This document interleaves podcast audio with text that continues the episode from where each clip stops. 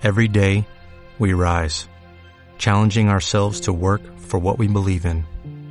At U.S. Border Patrol, protecting our borders is more than a job, it's a calling. Agents answer the call, working together to keep our country and communities safe. If you're ready for a new mission, join U.S. Border Patrol and go beyond.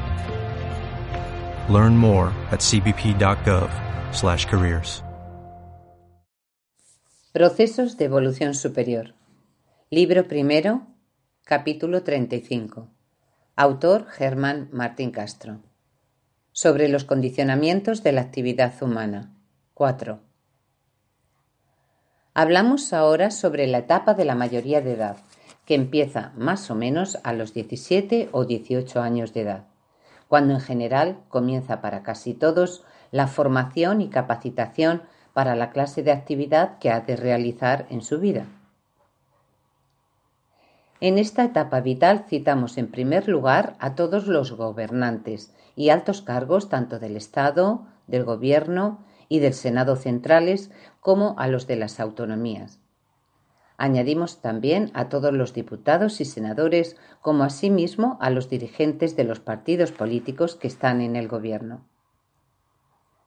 Se sabe que gestionan los bienes y riquezas de las naciones, pero todo el mundo admite que su labor es mísera y detestable, porque a la vez que casi todos tratan de medrar basándose en sus cargos, en el fondo son marionetas a manos de los poderes fácticos y circunstancias anejas a sus funciones.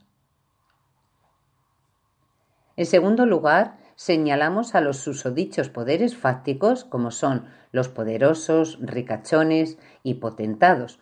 Unos son financieros o bolsistas, otros del comercio, de la industria, del transporte, de la técnica o de la construcción, del ejército, del clero, de la herencia familiar o de la nobleza, etc. Como ya es sabido, se repite que dicha clase son los poderes fácticos que subrepticiamente manejan la vida y los gobiernos de todo el mundo todavía.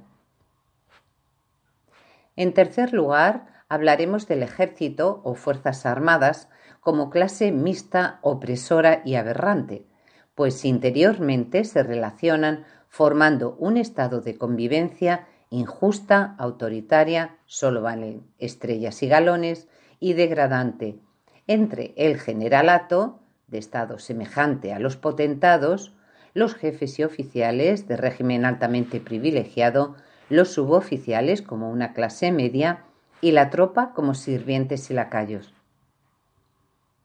Después, en la cultura que nos rige, muchos ciudadanos, casi siempre de clases pudientes, alcanzan un nivel superior de conocimientos más o menos elevados, especialización, consiguen un status quo privilegiado, firmándolo buena parte de lo que se conoce como la burguesía, sean o no funcionarios.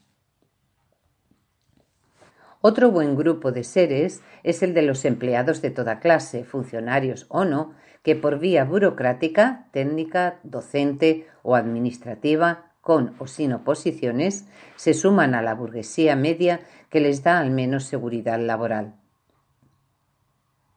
Hay otras líneas de vida como la artística, el comercio, compraventa, etc., los deportes, el transporte terrestre, marítimo o aéreo, etc., que para muchos su porvenir y devenir está muchas veces al albur de la suerte de los medios especiales, del dinero, etc., y suele tener, salvo excepciones, salidas y resultados confortantes y confortables, constituyendo en general otra buena parte de la burguesía alta, media o baja.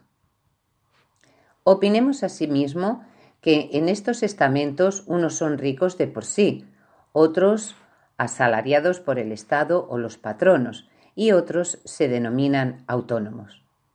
La mayoría de ellos constituyen las llamadas clases medias, alta, mediana y baja, que muchas veces son inestables, algunas veces consiguen llegar al gremio de los poderosos, otras se mantienen en su posición con o sin esfuerzos, y algunas luchan por no volver al proletariado de donde habían conseguido salir después de grandes esfuerzos. Solo los profesionales de prestigio y cierto número de autónomos perviven adecuadamente, porque consiguen ser una especie clase imprescindible y privilegiada. Los de las profesionales y autónomos consiguen sobrevivir a pesar de los gravámenes a los que tienen que hacer frente y por ello suponen un buen soporte para que las demás clases, sobre todo las poderosas, se sostengan como tales y ni entren en oscilación o entredicho entre ellas mismas o con el pueblo. Los que cultivan las ciencias humanitarias ven que sus valores decaen un tanto, no porque sus temas o porque las gentes sean malas, sino porque al haber más cultura y más libertad no se aceptan tan ligeramente las tendencias y las normas que nuestros antepasados admitían sin rechistar. Las creencias religiosas no consiguen cimentar sus posturas en la ética y la justicia porque los ambientes reinantes marcan concomitancias sociales que los credos de las religiones se empeñan en no examinar ni tener en cuenta. Los que se dedican al arte y al ocio siguen y seguirán teniendo gran importancia, pero su actividad se encuentra actualmente un tanto empantanada, semidormida y a veces disminuida o deteriorada. Y aunque su importancia no debe de crecer, cuesta mucho tenerlo en cuenta, principalmente a causa de la preponderancia indiscutible de la actividad interesada, dinero y economía de la vida. También citamos el clero como clase anómala y parásita, que pulula en toda clase de ambientes y que bajo la égida de una jerarquía dogmática y tiránica no cumplen misión alguna de veras plausible, excepto para algunos pobres, pero sobre todo sirve de parapeto y paradero a los gobiernos, quienes a cambio de zafarles de diversas responsabilidades les protegen y remuneran favorablemente. Al menos en el mundo occidental y capitalista, todos los estamentos citados son el componente principal de las naciones, de cuya esencia y actividad salen las instituciones que suelen ser los pilares que conforman la vida ordinaria de la vida. Ahora pondremos en la palestra la otra gran parte de la sociedad, que abarca lo que se conoce como el proletariado o el estrato que realiza toda clase de trabajos manuales, artesanales, etc. Este inmenso grupo de trabajadores y trabajadoras de todo tipo, siendo, como en verdad es, el soporte y sustento de la sociedad y de la vida, es la que está peor vista, peor tratada, peor remunerada y peor capacitada para vivir como se debe. Y sin embargo, sin ese conjunto no funcionara, la vida no sería posible, pues las clases ya descritas solo viven del esfuerzo y el trabajo de este último grupo.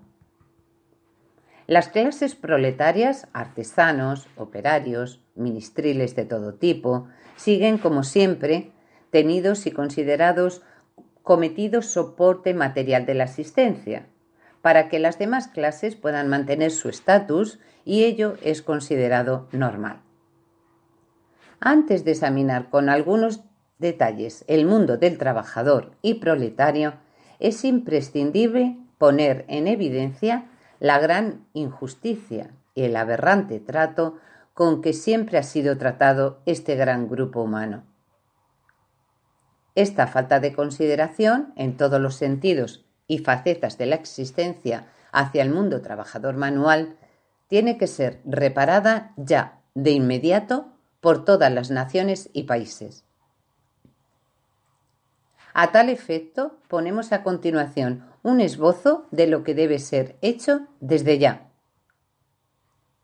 No puede haber diferencia alguna de trato, de formación, educación, capacitación, es decir, en ninguna faceta de la vida entre las clases acomodadas que siempre han gozado de toda clase de facilidades en la vida y las clases proletarias y trabajadores manuales, o sea, más claramente, no deberá haber nunca más diferencia alguna ni de trato, educación, ni de formación entre ninguna persona, sea cual sea su ocupación, su nacionalidad, sus creencias o su etnia, etcétera, etcétera.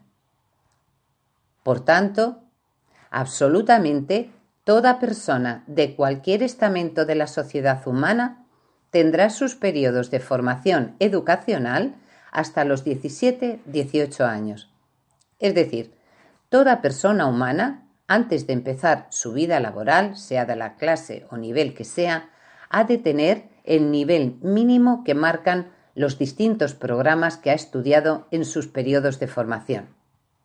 Esto quiere decir que hasta al menos el cumplimiento de 17 años no empezará la vida laboral de nadie, sea cual sea la clase de ocupación que haya de realizar. Además, absolutamente todas las ocupaciones, sean de la clase o tipo que sean, habrán de tener la remuneración necesaria para vivir dignamente uno mismo y su familia. Se pretende realmente que todo ser humano, cuando empiece su vida laboral, tenga el nivel de cultura necesario para que, en primer lugar, sea consciente de su paso por el mundo material, pueda defenderse y comprender realmente lo que pasa y se mueve a su alrededor. Porque es cierto que ya no habrá más cultura general para nadie, puesto que todo conocimiento y actividad posterior será sin duda una especialización.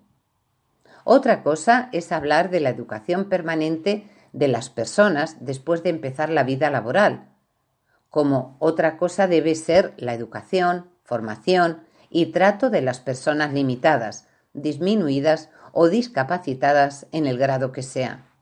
Acabaremos este tema en el próximo fascículo, hablando asimismo de las personas con defectos importantes de carácter, temperamento, conducta y diferentes comportamientos que actualmente son denigrados, incomprendidos, olvidados o desconsiderados.